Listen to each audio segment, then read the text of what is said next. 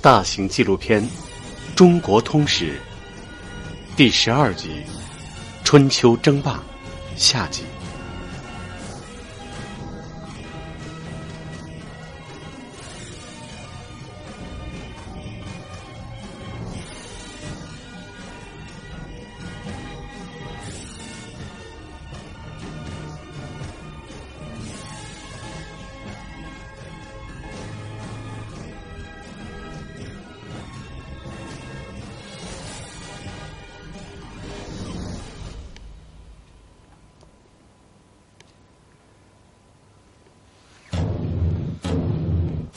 城濮之战，应该是中国历史上已知最早的有详细记载的战例，也是诱敌深入战术的典范。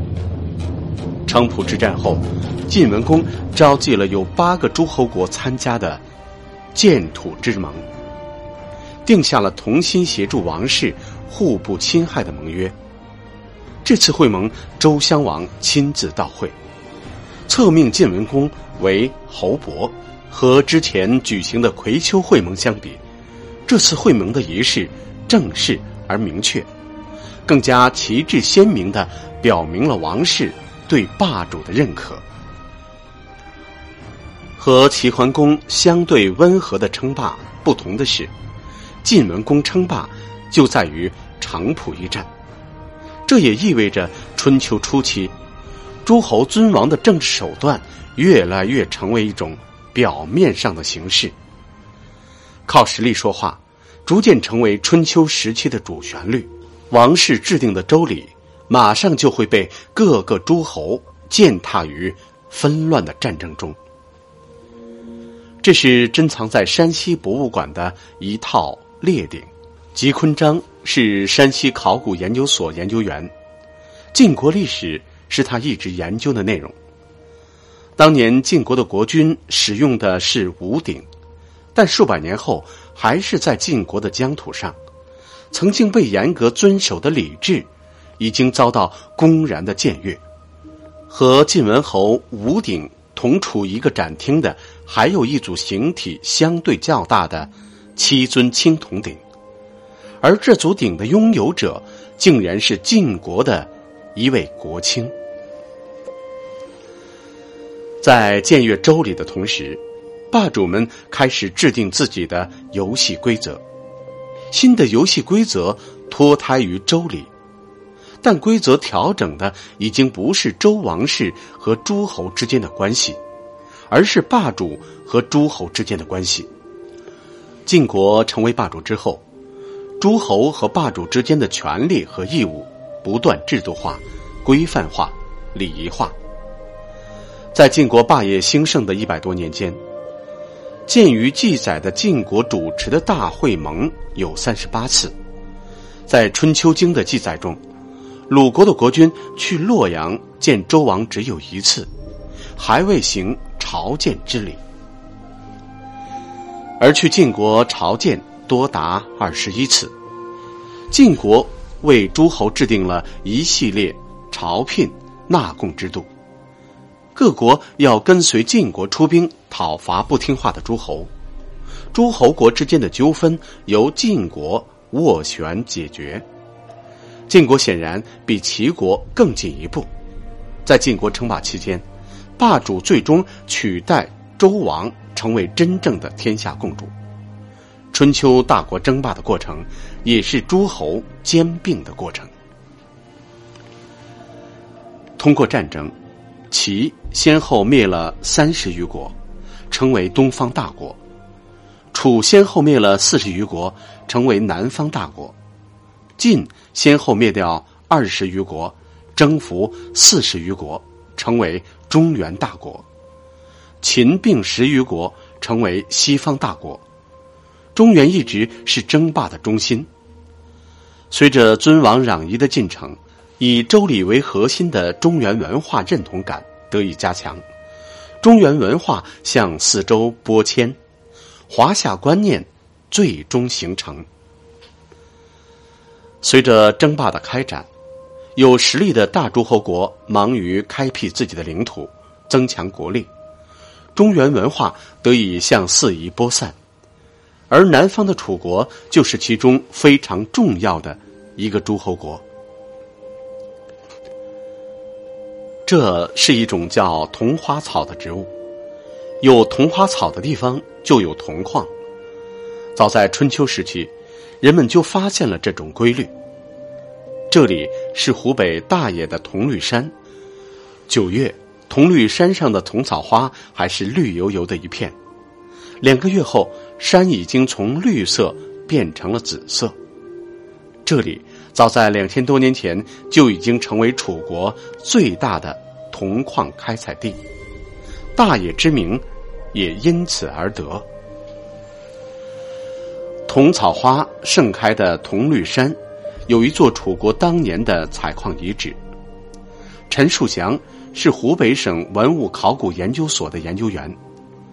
当年的铜矿就像今天的石油一样，视为最重要的战略物资。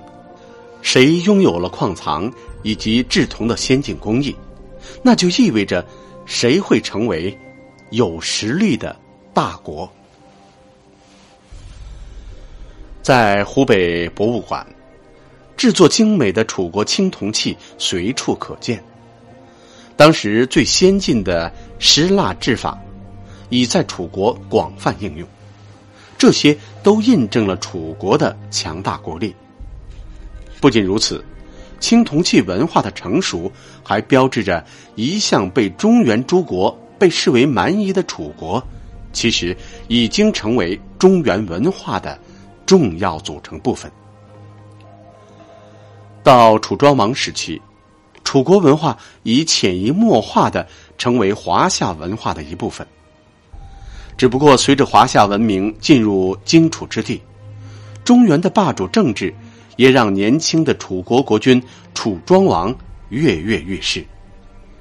楚庄王即位时还很年轻，当时他的王国还处于内忧外患之中。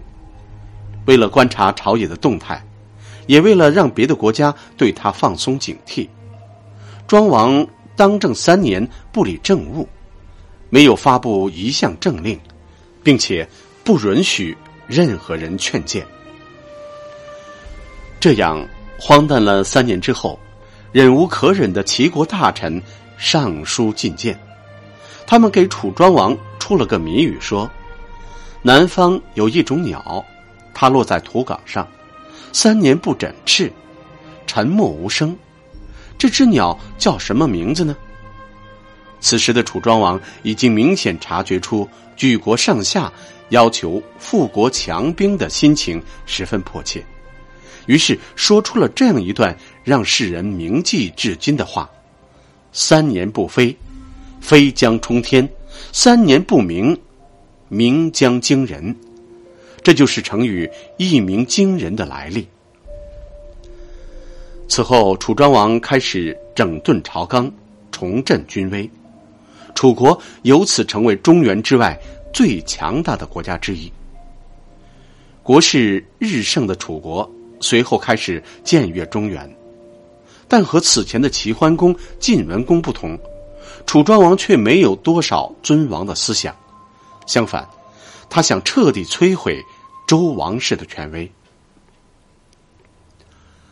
九年后，楚国与晋国展开决定霸权的邲之战。邲之战，晋军大败，其霸主地位遭到致命的打击。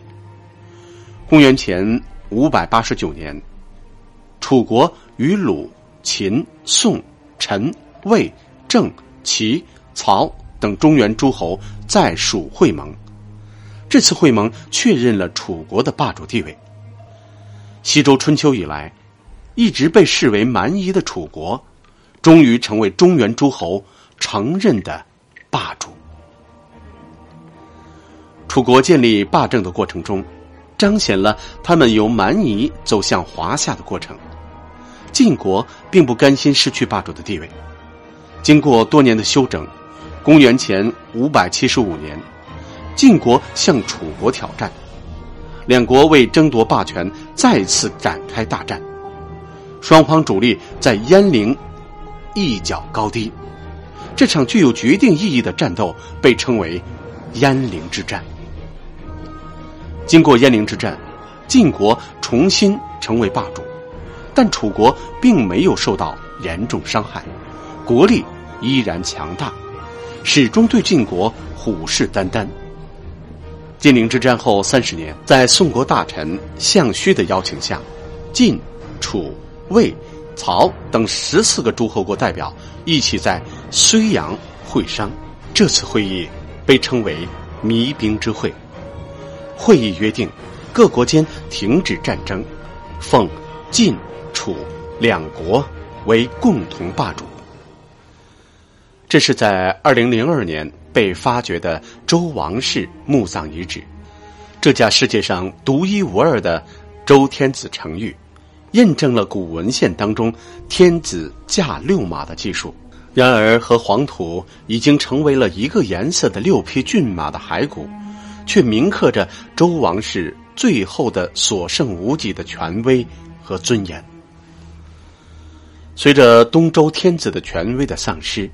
在彬彬有礼的礼仪社会表象下，西周的礼仪制度正逐渐被抛弃，取代周天子实际地位的霸主们，赖以维系权势的是他们强大的国力。他们和诸侯之间只有盟主和从属的关系，没有君臣的关系。春秋霸主政治本身就是对西周宗法制度的颠覆。社会的变动汹涌而至，随着由列强争霸演变为诸侯兼并，东周的另一个时代，一个无比复杂而又无比新鲜的战国时代即将到来。诸侯国之间的战争将更加惨烈，华夏文化的核心凝聚力已经牢不可破。战乱中的民众渴望着重新统一。中国将由此进入一个由大分裂转向大统一的历史进程。